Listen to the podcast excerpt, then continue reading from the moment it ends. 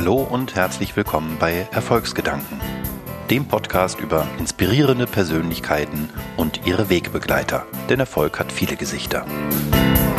Ich bin Björn Weide, CEO beim Fintech-Unternehmen Smartsteuer und spreche heute mit Frank Behrendt über ungeplante Karriere, den Tom Cruise der Kartoffeln und die Frage, ob New Work nicht doch nur Hängematte bedeutet.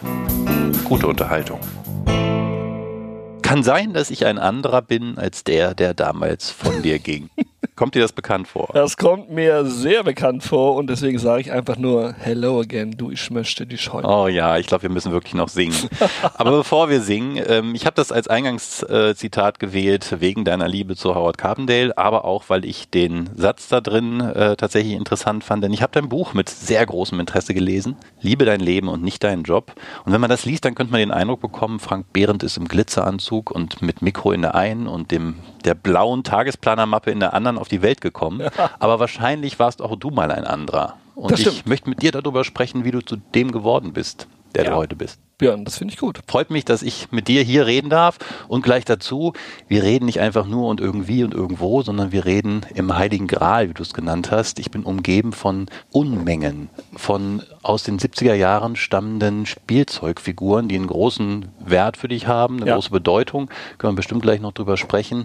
Es ist ein Traum. Ich fühle mich sehr geehrt, dass ich hier sein darf. Ich nicht Weltpremiere, nur ne? das erste Mal Podcast, Podcast. Weltpremiere im Heiligen Gral. Ja. Gab's noch nie. Sieht traumhaft aus, gibt gleich eine ganz andere Stimmung. Sendung. Ich freue mich mit dir auch über diese Geschichte reden zu dürfen, wie es zu diesen Figuren kam.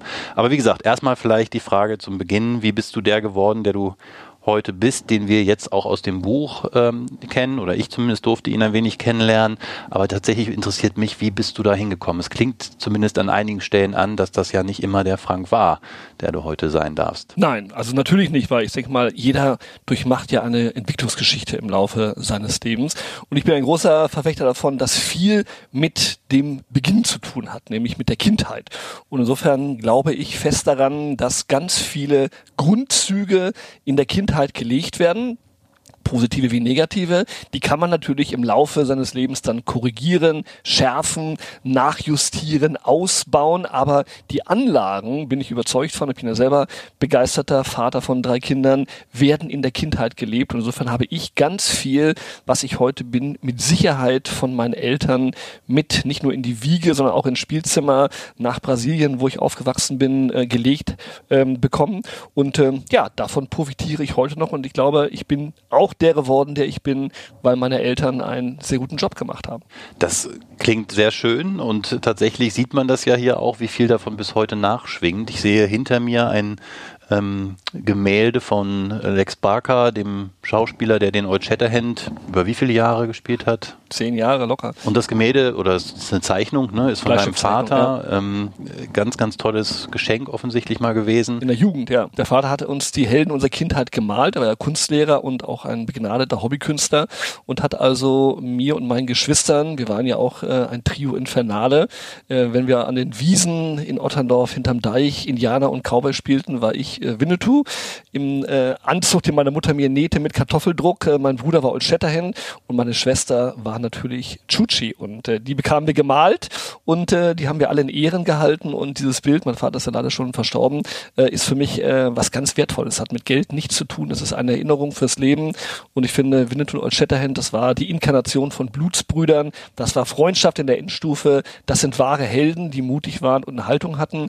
Und auch die natürlich, mein Vater war ein begeisterter Karl-May-Fan, ich habe alle seine Bücher der grünen äh, Serie geerbt, ähm, die haben auch sicherlich viel heute mit meiner Haltung und meinem Gedankengut, wie ich mit Menschen umgehe und wie ich Konflikte löse, zu tun. Oh, das ist spannend. Erzähl doch mal was von, von Winnetou. Äh versuchst du heute zu leben? Also ich habe mich ja sehr intensiv auch im zweiten Buch, äh, die Winnetou-Strategie, ähm, mit dem Werk von Karl May beschäftigt, aber auch mit Häuptlingen und den American Natives an sich. Und äh, wenn man zurückblickt, äh, gab es eben viele Häuptlinge, fiktionale wie Winnetou, aber auch eben reale wie Tecumseh zum Beispiel, ähm, die wirklich eine ganz tolle Attitüde hatten, wie sie als Leader ihren Stamm nach vorne gebracht haben, die immer nicht an sich gedacht haben, sondern immer, was ist das Beste für den Stamm, die immer eine Haltung hatten, die die Natur geehrt haben. Also wenn ich mir heute Greta angucke und die Klimadebatte, das ist eigentlich eine nachgelagerte Häuptlingsdebatte, ja. weil die Häuptlinge und wenn man sich die alten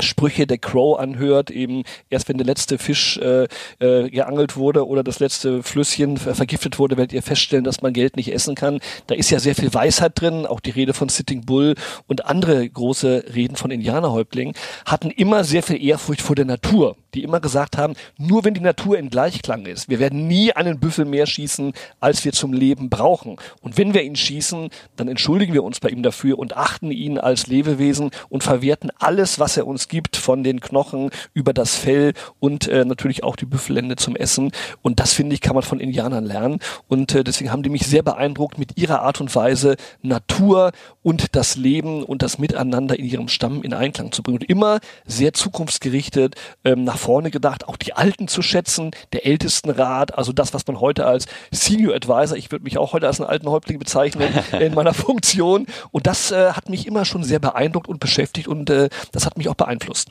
Das ist ein gutes Stichwort nach Jahrzehnten in der PR-Branche in der Regel als Geschäftsführer, CEO, ich weiß nicht, welche Titel du schon alles hattest, ähm, hast du jetzt eine, eine Bezeichnung, die nahelegt, dass du im Operativen nicht mehr so häufig ja. ähm, das Sagen hast, wie das vielleicht früher der herrlich. Fall war. Herrlich, ja. Ist, herrlich, sagst du, super, ja. du strahlst auch über das ganze Gesicht. Großartig. Ist das auch ein Teil dieses ähm, Mantras, zu sagen, ich habe jetzt genug, ähm, ich muss der Erde quasi nicht mehr klauen oder jetzt noch mehr Karriere machen und noch mehr, äh, vielleicht in dem Fall nicht essbares Geld ernten. ähm, ist das auch ein Teil deiner Häuptlingsstrategie? Mit Sicherheit, obwohl ich jemand war, der eigentlich nie Karriere machen wollte. Es hat mich eigentlich nicht wirklich interessiert. Also mir ist das immer eher so passiert. Also ich hatte nie einen Karriereplan. Also ich muss auch immer äh, grinsen, wenn ich höre, Leute haben einen Karriereplan und was willst du in fünf Jahren machen? Ähm, mein Plan war immer nur happy zu sein und Spaß zu haben. Und äh, mir ist das dann immer passiert. Man hat mich dann immer aufgrund von Erfolg, guter Laune oder Empathie oder motivatorischen Fähigkeiten mit Menschen umzugehen immer zu irgendwas befördert und dann war ich dann irgendwann Geschäftsführer und dann war ich Standortleiter und dann war ich CEO und dann war ich Vorstand, aber das habe ich nicht geplant und ich muss auch ehrlich sagen, es war mir nicht wichtig, weil das ist am Ende des Tages und das war immer meine Haltung, geliehene Macht. Das sind Titel, die schreibst du auf eine Visitenkarte, aber am Ende des Tages, das machst du temporär und wenn du es nicht mehr bist, äh, ist auch okay. Also ich leide auch nicht darunter, dass ich nicht mehr irgendwie einen Senatorstatus habe, ein Eckzimmerbüro, ein Vorzimmer und irgendwie äh, eine tolle Visitenkarte. Es ist mir egal. Ich glaube, das ist auch ein Unterschied, dass viele Menschen darunter leiden, ähm, weil sie ihren Job eben dann auch als allein selig machendes Item sehen. Und wie du ja mein Buchtitel schon genannt hast, äh, Liebe dein Leben und nicht dein Job, heißt ja ganz klar, ich habe eine Distanz immer gehabt zu meiner Arbeit. Ich habe das gerne gemacht, ich habe auch gerne gut Geld verdient, gar keine Frage. Aber wenn ich es nicht mehr mache, bin ich nicht einen Deut unglücklicher. Und du erlebst mich jetzt auch nicht unglücklich. Im Gegenteil, ich habe mehr Zeit denn je für das, was wirklich wichtig ist. Familie, Kinder, meine Frau, mein Hund, der ich auch schon angebellt hat. Ja. Also insofern, ähm, das ist bedeutender und ich bin ein zutiefst glücklicher Mensch, auch sehr dankbar und freue mich einfach jeden Tag, dass ich am Leben bin. Und das strahlt ja aus dir ja. aus und das ist sicher einer deiner Erfolgsfaktoren. Ähm, du schreibst das auch am Ende deines Buches, ich liebe das Leben und in dem Fall dann nicht das, nicht den Job, sondern nicht das Geld. Dein Herz hängt an Menschen und nicht ja. an Dingen. Fand ich ein sehr schönes Schlusswort. Ich habe als jemand, der ein paar Jahre jünger ist noch als äh, du, schon überlegt, würde ich mit so einer Einstellung vor wenigen Jahren noch zumindest das so selbstbewusst sagen können. Also ist nicht auch der Erfolg, den du jetzt in deinen letzten Jahren äh, dir erarbeitet hast, auch ein Grund dafür, dass du es dir jetzt in Häkchen leisten kannst, äh, zu sagen, ich verzichte jetzt darauf? Also muss man sich auch diesen Teil von Erfolg, nämlich zu sagen, ich mache mir nichts mehr draus, sich erarbeiten in jüngeren Jahren? Also es mit Sicherheit etwas dran, dass man durch in jüngeren Jahren, wenn man erstmal sich eine Basis schaffen will, sowohl finanziell als auch strukturell, natürlich eine andere Attitüde unterwegs ist. Aber ich muss sagen, ich hatte ja diese Einstellung ja nicht erst seit äh, zwei, drei Jahren, sondern habe sie ja schon seit 20 Jahren oder 25 Jahren. Das heißt, ich war ja auch damals schon als Chef, als ich auch noch Executive war, trotzdem jemand, der anders war, der entspannt war, der viel Zeit mit Familie verbracht hat. Also das war ja auch ein Learning aus meiner ersten gescheiterten Ehe, wo ich genau eben das nicht gemacht habe. Da habe ich nämlich genau im Hamsterrad den Fehler gemacht, dass ich eben den Job, Karriere, Arbeit ähm, über alles gestellt habe, auch über die Familie, die ich vernachlässigt habe. Also es war auch mein mein Fehler, ich habe dafür bezahlt und habe daraus gelernt, aber das war eine, ein heilsamer Schock. Und ich glaube, in jungen Jahren und wenn ich mir die heutige Generation angucke, auch ähm, die neue, die mir sehr gut gefällt, die finde ich hat eine richtige Einstellung, die sagt nämlich auch, ich möchte Purpose, ich möchte Sinn in der Arbeit sehen, ich möchte etwas machen, was mir Spaß macht, ich möchte natürlich auch Geld verdienen. Also praktisch das zu kombinieren, bin ich sicher, ist heute in Teilbereichen einfacher möglich, als es damals der Fall war, weil allein die Digitalisierung uns Möglichkeiten gibt, auch Arbeit zu dezentralisieren. Und das ist ein ganz großes Geheimnis, auch meiner Arbeit. Ich arbeite ja auch nicht wenig, aber ich arbeite zu anderen Zeiten. Ich arbeite auch mal abends oder auch mal nachts, manchmal auch am Wochenende, wenn meine Kinder auf dem Kindergeburtstag sind, meine Frau ähm, ihre Lieblingsserie auf Netflix guckt. Warum soll ich da nicht was tun? Der Hund schläft. Insofern mache ich was am Samstag. Dafür arbeite ich inzwischen grundsätzlich Montagmorgens nicht mehr, weil ich sage, es gibt keinen Grund, montags morgens zu arbeiten. Alle haben schlechte Laune. Die größten Staumeldungen bei äh, WDR 2 immer 300 Kilometer Stau in NRW. Da bin ich im Forstbotanischen Garten mit dem Hund und fange mittags an zu arbeiten. Und was passiert? Nichts. Also insofern äh, komme ich bestens zurecht und äh, da hilft mir Digitalisierung. Also zurück zu seiner Frage. Ich glaube, man muss nicht alles eins zu eins so machen und sagen, ich muss diese Haltung in mein junges Leben transportieren, aber einen Teil davon mitzunehmen. Und das war ja auch der Erfolg des Buches, zu sagen, warum muss man Geschäftsessen abends mit äh, Businesspartnern machen? Die kann ich genauso auch äh, letztendlich mittags machen. Wir treffen uns ja auch nicht abends, sondern morgens und ich fahre nachher ins Büro und du fährst wieder zum nächsten Termin. Also warum sollen wir uns einen Freitagabend äh, gegenseitig klauen, wo der eine lieber Fußball guckt, der andere auf der Couch liegt und der dritte den Freitagskrimi guckt.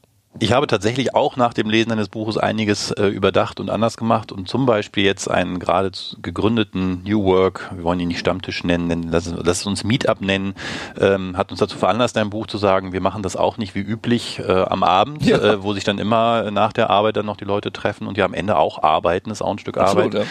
Wir haben gesagt, das passt so gar nicht auch noch zu dem Thema New Work, der gerade in aller Munde ist, sondern wir machen das ganz bewusst mal in der Mittagszeit, Top. dann bestellen wir ein bisschen Pizza und da kann sich jeder äh, mal die Stunde Stunde statt äh, mit den Kollegen äh, zum Mittagessen zu treffen, auch mal treffen und ein bisschen über sehr neue gut. Arbeit reden.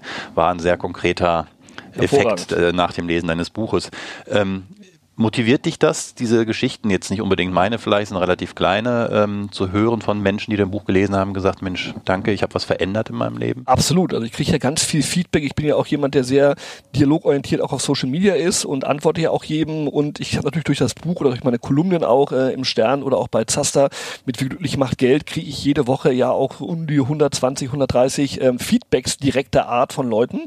Ist viel Arbeit, aber ich mache das gerne. Und da kriege ich sehr viel positive Feedbacks auch auf den Podcast Podcast, den Freitagsfränki, gibt es ja extrem viel. Resonanz ist ja sehr dialogisch und das macht Spaß. Deswegen liebe ich auch das Format Podcast, weil Leute darauf reagieren können. Die hören zu äh, in der Drive-Time oder unterwegs in der Bahn und dann melden die sich. Und ähm, das macht natürlich Spaß und insofern das motiviert mich auch weiterzuschreiben, auch ein weiteres Buch zu schreiben, äh, neue Kolumnen zu schreiben und äh, jeder persönliche Mensch, dem man irgendeinen Impuls gegeben hat. Und mir ist es ja nicht. Es soll ja nicht einer jetzt eins zu eins äh, den Frankie kopieren, sondern nicht jeder im goldenen Sacko rumlaufen laufen. Aber wenn nur irgendein Impuls, wie du es gemacht hast mit dem Lunch, oder würde ich auch sagen, würde ich sofort lieber an einem Lunch-Meeting teilnehmen, als am 48. Afterwork abends, weil also ich finde, Freitagabend ein Event zu planen, ist für mich ein No-Go, gar nicht mehr hin. Ja, gerade vom Kollegen gehört, der musste Sonntag irgendwo zu einer Konferenz reisen, wo ich sage, hm, Warum muss das, das denn tun? sein? Ne? Muss man das also, machen? Kann man ja auch äh, letztendlich im Netz verfolgen. Gibt es ja auch Protagonisten, die überall äh, 24-7 senden. Warum soll man selber irgendwie überall hinhampeln?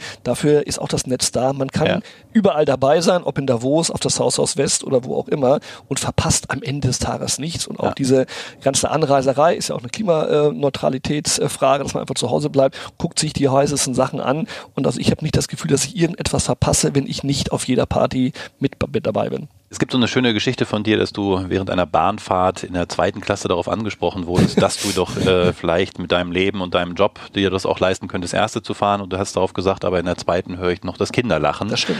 Ja. Ähm, das ist eine sehr, sehr schöne Geschichte. Ähm, das heißt, du fährst offensichtlich auch gerne Bahn. Ja. Ähm, du hast aber auch, das strahlst du ja auch aus, diesen Wunsch nach sozialen Kontakten und Interaktionen. Geht dir das nicht bei der ganzen Digitalisierung hier und da auch verloren, wenn man nur noch hinter Bildschirmen sitzt? Das kommt drauf an. Also ich bin ja kein Freund, der mit Kopfhörer durch die Gegend rennt. Das ist ja für mich ein No-Go. Deswegen also bin ich immer letztendlich innerlich kopfschüttelnd, wenn ich Menschen mit diesen riesigen Kopfhörern durch die Gegend laufen sehe, weil das für mich ein Statement. Sprecht mich nicht an, lasst mich in Ruhe. Ich bin in meiner eigenen Welt, ob musikalisch oder vielleicht hören Sie auch einen Podcast, was ja okay wäre. Aber ich glaube, ähm, dass man grundsätzlich wirklich offen ist, um Menschen zuzuhören. Und ich muss sagen, 80 äh, Prozent meiner Kolumnen entstehen on the go, weil ich äh, mit offenen Augen durchs Leben gehe, Menschen erlebe, meinen Kindern zuhöre, Menschen auf dem Markt zuhöre, beim Einkaufen rechts und links gucke, Menschen treffe, wie neulich einen älteren Herrn äh, im Restaurant, der immer für zwei bestellt hat, weil er als Ritual für seine verstorbene Frau dieses Moment zelebriert, wo sie beide gemeinsam im Restaurant waren über 40 Jahre lang und jetzt ist er alleine, hat mich berührt. Oh ja. Ich habe ihn angesprochen und das war eine wunderschöne Geschichte, die auch ganz viele Reaktionen ähm, erzeugt hat und deswegen äh, glaube ich, es gibt genug Menschen, die noch offen und wach sind. Ich liebe auch Bahnfahren und ich gehe bewusst in die zweite Klasse, weil da ist mehr Leben und ich glaube, ich hatte mal einen netten Kollegen bei ähm, BBDO damals, den Carsten Heinsch, einen tollen Kreativen, der mal gesagt hat, ähm, man muss nah an die Leute ran an die echten Leute.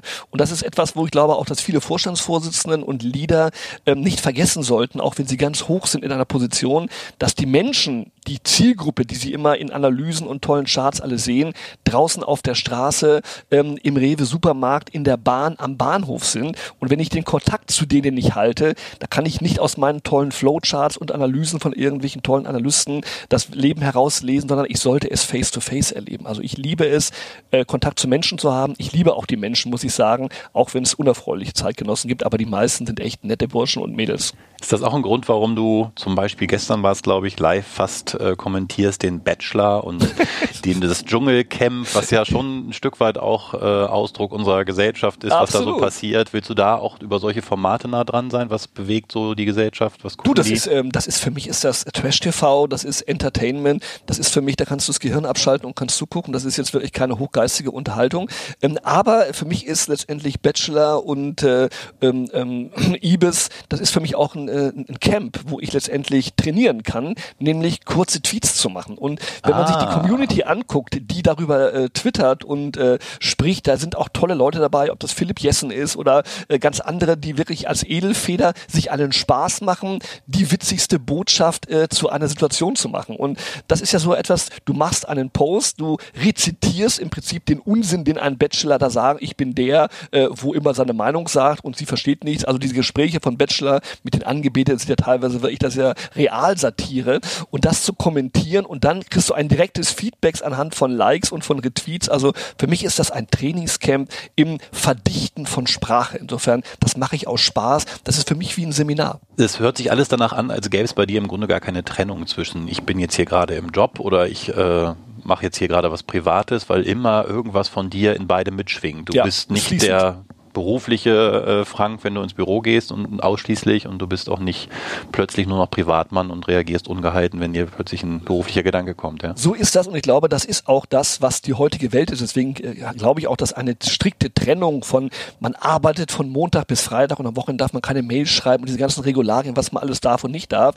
Also äh, auf der Tasse von meiner Frau steht ein Scheiß muss ich, das lese ich jeden Morgen und lache darüber. Also man muss gar nichts. Also warum sollte man nicht am Sonntag um drei ein Mail schreiben, wenn man äh, das das gerne möchte, das heißt ja nicht, dass die anderen es alle lesen und sofort damit umgehen müssen. Also ich finde, selber im Driver Seat zu sein und wenn ich jetzt morgens im Büro sitze und sehe was Privates, also natürlich gehe ich während der Arbeitszeit zum Friseur und natürlich äh, gehe ich während der Arbeitszeit auch Mittagspause drei Stunden machen. Dafür haue ich auch abends nach dem normalen Feierabend noch drei Stunden rein und schreibe eine Rede. Also das ist doch mein persönlicher Work-Life-Kosmos und äh, den richte ich aus nach der Familie. Und wenn meine Kinder um sieben Uhr Abendessen und die Familie um sieben Uhr mit meiner Frau zusammen am Tisch ist, ist äh, und wir danach mit dem Hund zusammen rausgehen, dann ist das relevant, dann werden die Handys ausgeschaltet und dann arbeite ich halt um neun weiter, wenn die Kinder schlafen und meine Frau ähm, Downton Abbey guckt. Also das ist ja das Großartige an der heutigen Zeit. Insofern für mich ist es fließend. Man ist ja auch der gleiche Mensch. Also ich verstelle mich ja nicht im Büro und bin ja nicht privat ein anderer. Also Leute, die sich am Montag verkleiden, spielen Chef und sind am Freitag dann irgendwie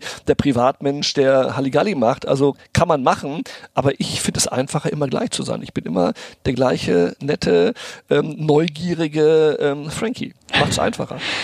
Äh, auf jeden Fall, glaube ich auch. Jetzt ähm, haben wir beide das Glück, ähm, auch wenn du dich Senior Advisor nennst, ja doch in einer Position zu sein, wo wir uns das ein Stück weit auch selber genehmigen dürfen. Ähm, wenn ich jetzt überlege, vielleicht auch bei dir rückblickend in deiner, ähm, in deiner Agenturzeit, da ist jetzt so ein Junior frisch von der Uni und der nimmt sich drei Stunden Mittagspause. Ist das für dich genauso okay?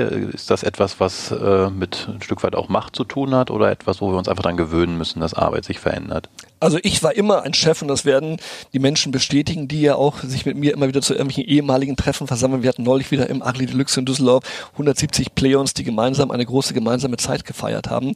Ähm, ich war immer jemand, der diese typischen Regularien, was man alles muss, ähm, nicht so sehr ernst genommen hat, sondern mir ging es immer um Performance und um Leistung. Und wenn einer, ob er nun Junior war oder Geschäftsführer, einen Top-Job macht und just in time das abliefert und natürlich, wenn der Junior eine Deadline hat, die ist 19 19 Uhr, wo er einen brillanten Text abliefern muss oder ein Projekt fertig haben muss.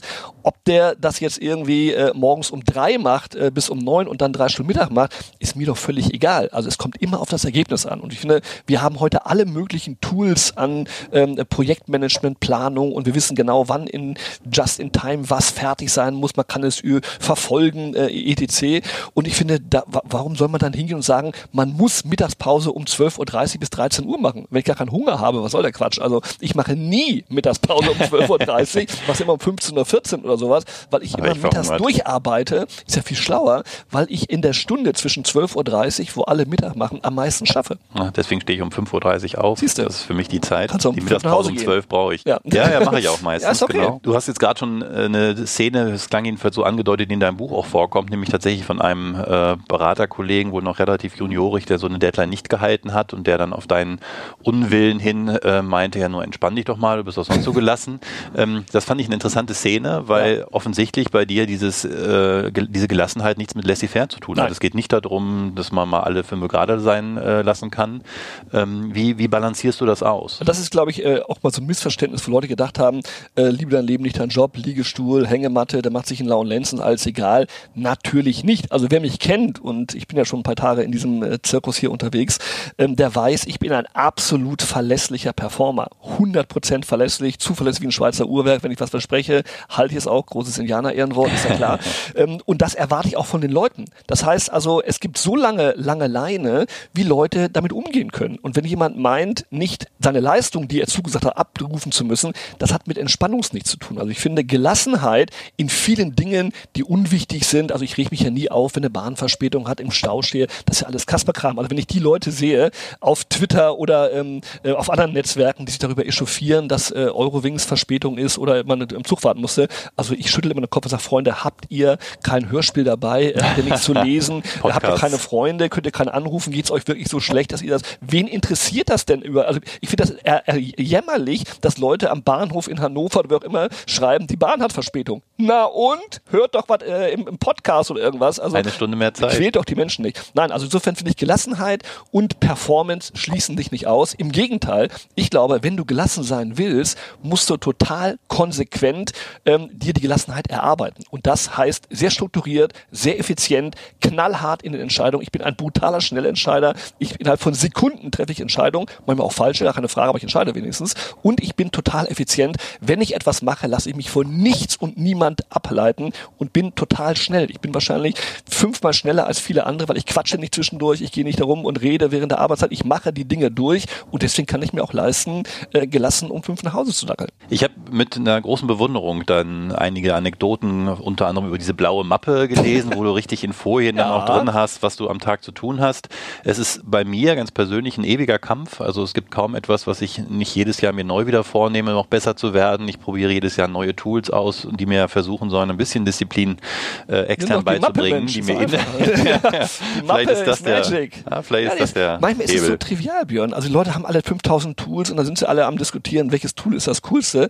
Die Mappe, wo du einfach den Tag durchstudierst am Abend davor, was mache ich zuerst, was mache ich danach, gelben Zettel drauf und wenn was dazwischen kommt, dann räumst du es eins nach hinten, machst Priorität natürlich nach vorne, aber ich finde es nach wie vor ein erhebendes Gefühl zu sagen, abgearbeitet, raus aus der Mappe, gelben Zettel weg und nächstes Projekt. Also ich muss sagen, die gute alte analoge Vorlagenmappe mit zwölf Fächern, mit dem Vorgang da drin, wo genau drin steht, was brauchst du, etc., etc. Also auch natürlich ähm, entsprechendem äh, Recyclingpapier, selbstverständlich, um natürlich die Umwelt und Greta nicht zu erzürnen. Ähm, aber die Mappe ist, finde ich, nach wie vor einfacher als das ganze Gefummel in irgendwelchen Tools. Also ich habe noch kein Tool gesehen, das mir die Mappe ähm, abspenstig gemacht hat. Aber jetzt mal Hand aufs Herz. Also zumindest ich habe mich lange rausgeredet damit, mit solchen Bonbons wie nur das Genie beherrscht das Chaos. Ach. Also man, es wird einem suggeriert, dass Kreativität und auch das, was du so als Mensch ja ausdrückst, Entspanntheit und äh, eine Leichtlebigkeit dass die fast immer einherkommt mit einer gewissen, äh, einem gewissen chaotischen ja. äh, Verhalten. War das bei dir beides schon immer angelegt oder musstest du dir eine der beiden Seiten antrainieren? Ich war eigentlich immer schon, das sagt meine Mutter auch heute noch, ein sehr ordentlicher Mensch, der ganz strukturiert war, der immer alles ganz ordentlich, seine Spielsachen immer ganz ordentlich aufgestellt hat,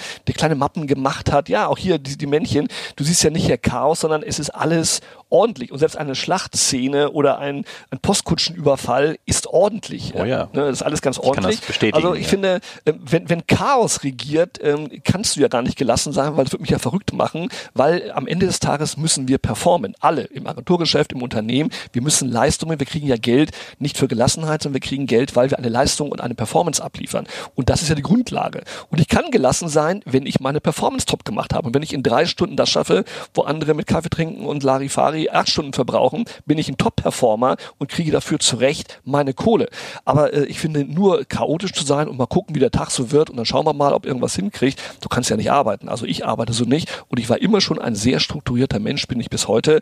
Und äh, ich kaufe auch äh, einstrukturiert und auch, auch solche Geschichten. Ich bin Herr Lose, ich, ich kaufe nicht am ein. Samstag ein, ich kaufe am Freitag ein, ich kriege eine Liste von meiner Frau, wo unsere Basics draufstehen. Da soll mir mal einer erzählen, warum soll man eigentlich am Samstagmorgen, wenn alle einkaufen gehen, in den Supermarkt fahren? Ich mach's on the go, wenn ich aus dem Büro komme am Freitag, habe den ganzen Krempel dabei, weil 90 Prozent der Waren, die du einkaufst, kaufst du jede Woche gleich ein. Warum sollst du dann immer wieder am Samstag losfahren? Am Samstag machen wir Genussshopping, gehen auf den Markt, gehen zum Käsemann, reden mit dem Franzosen, gehen zum Tom Cruise der Kartoffeln und reden Tom mit dem. Cruise der ja, wir Kartoffeln. haben, wir haben in, auf dem Wochenmarkt in Rodenkirchen gibt es einen Typen, der sieht aus wie Tom Cruise und wurde früher auf Teneriffa von den Touristinnen für Tom Cruise gehalten. Deswegen heißt er bei uns Tom Cruise der Kartoffel. Der sieht unfassbar gut aus, der Typ. Die Frauen äh, kriegen Schnappatmung, aber wenn er den Mund aufmacht, sagt er, ich bin die gute Laura, die saugt sich so schön voll, die Kartoffeln. Ne? Also insofern, das ist groß, das ist Köln, dafür liebe ich Köln. Ich bin ein großer Fan von Köln, nicht nur wegen Karneval. Und der Tom Cruise der Kartoffel ist legendär. Allein dafür muss man auf den Markt gehen und sich Zeit nehmen. Und die spare ich mir durch äh, easy Effizienz-Shopping am Freitagabend. Klingt alles total logisch. Ist es auch. Ähm, nicht für jeden, glaube ich, äh, jeder, nicht jeder ist damit gesegnet, diese beiden Seiten so ausbalanciert in sich zu tragen. Siehst du bei insbesondere jetzt jüngeren Leuten, die frisch von der Uni kommen, erste Jahre ihres Berufslebens, eine der beiden Seiten tendenziell eher ähm, als Herausforderung? Also gibt es da Veränderungen in der Gesellschaft, weil du vorhin ansprachst, was wir durchaus auch wahrnehmen, dass die Anforderungen an Arbeit äh, sich verändern, ähm, dass der Anspruch auch nach einer Work-Life-Balance sehr deutlich zum Ausdruck kommt, selbst bei den ganz frischen, äh, die gleich vielleicht im ersten Gespräch sagen, aber ja, 40 Stunden die Woche kommt für mich gar nicht mehr in die Tüte und Büro und, und auch das, ja genau. Ja. Ähm, also ist das ein eher anekdotisch jetzt und ein, ein, Vorwurf, den man der Generation Y, wie man sie so nennt, äh, macht oder merkst du das auch? Also ich finde Vorwürfe äh, sollte man gar nicht machen, sondern ähm, jede Generation ist so wie sie ist und ich finde jede Generation äh, ist toll und ich finde die junge Generation macht sehr viel richtig. Ähm, erstens hat sich Arbeit verändert. Du kannst Arbeit dezentraler zu anderen Zeiten machen. Sie ist viel digitaler geworden, was den Erledigungsgrad und die Location anbetrifft. Das nutzen die natürlich zu Recht. Das sind ja auch Natives, sind damit groß geworden. Viele andere müssen sich erst dran gewohnen. Ähm, das machen sie toll. Und ich finde, was sie mitbringen, ist eine Neugierde auf Dinge neben der Arbeit. Und das finde ich positiv. Also auch immer zu äh, meckern über Sabbaticals oder Leute, die Reisen machen wollen oder am Wochenende irgendwo hinfahren wollen. Das ist doch positiv. Also ich finde, ich habe neulich von einem gelesen, der hat seinen Mitarbeitern irgendwie 100 äh, Stunden Zeit geschenkt, damit sie sich Inspirationen holen können während der Arbeitszeit. Großartig. Es nutzt ja nachher auch dem Unternehmen, weil Menschen die Inspiration kriegen, die neue Eindrücke kriegen, die irgendwas von draußen kriegen. Das geben sie ja in meiner Welt, wo ja Arbeit und Job ähm, und Privates ineinander verschmelzen, wieder zurück. Also meine Theorie war immer, ein glücklicher, inspirierter Mitarbeiter ist immer ein besserer Mitarbeiter als jemand, der einfach statisch seinen Job macht von Montag bis Freitag und dann sagt, thank God it's Friday, ich bin froh, dass der ganze Quatsch vorbei ist irgendwie. Also insofern finde ich es toll, dass die jungen Leute ähm, etwas anderes nebenher noch haben wollen, dass sie ihre Freunde pflegen wollen, Kontakte haben wollen, dass sie Inspiration haben wollen, das sollte ich mir als Arbeitgeber zunutze machen und sagen, super, ich supporte das und trotzdem natürlich müssen und sollen sie ihren Job, den sie originär ähm, machen, auch anständig machen. Aber mein Eindruck ist, ich habe ja mit vielen jungen Leuten auch zu tun, die machen das gut, die kriegen das gut hin und ich finde, sie haben viel gelernt, was wir vielleicht damals noch anders gesehen haben in unserer Generation und ich fremdel überhaupt nicht mit dieser äh, neuen Generation. Ich finde sie positiv und es gibt wie immer, es gab damals ein paar faule Hunde und ein paar Top-Performer, gibt es heute heute auch noch. Also ich sag mal, manche Leute meinen New Work ist Hängematte und viel Geld für nichts tun. Da sind sie auf dem Irrweg und zwar in jeder Generation. Wohl wahr.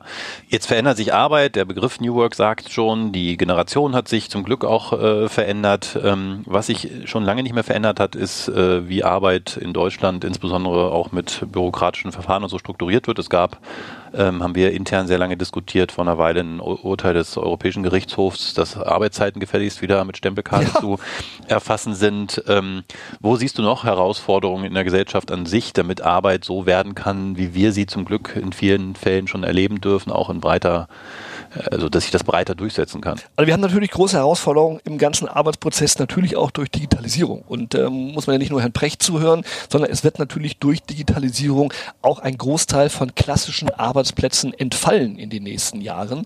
Und da müssen wir uns überlegen, was machen wir denn mit diesen äh, Menschen, die dort freigesetzt werden? Da ist eine große Aufforderung auch von Arbeitgebern, letztendlich Umschulung, Nachschulung zu betreiben in Form von neuen Arbeiten, genau wie Arbeitsplätze wegfallen, gibt's hier auch neue, aber ich brauche dafür andere Skills. Skills. Also ich glaube, es ist ein ganz großes Thema, dass man eben auch letztendlich äh, Mitarbeiterinnen und Mitarbeiter, auch vielleicht die schon ein bisschen älter sind, auch mit Digitalisierung vertraut macht. Und äh, ich finde, die Doro Bär, die ich sehr schätze, hat so schön gesagt, man ist nie zu alt für Digitalisierung. Und äh, ich kann es nur von meiner eigenen Mutter sagen, die ist 85 und hat sich ein Notebook von Apple zu Weihnachten gewünscht, hat auch eins bekommen und bucht ihre Flüge ähm, selber und äh, informiert sich und fliegt es nach Brasilien.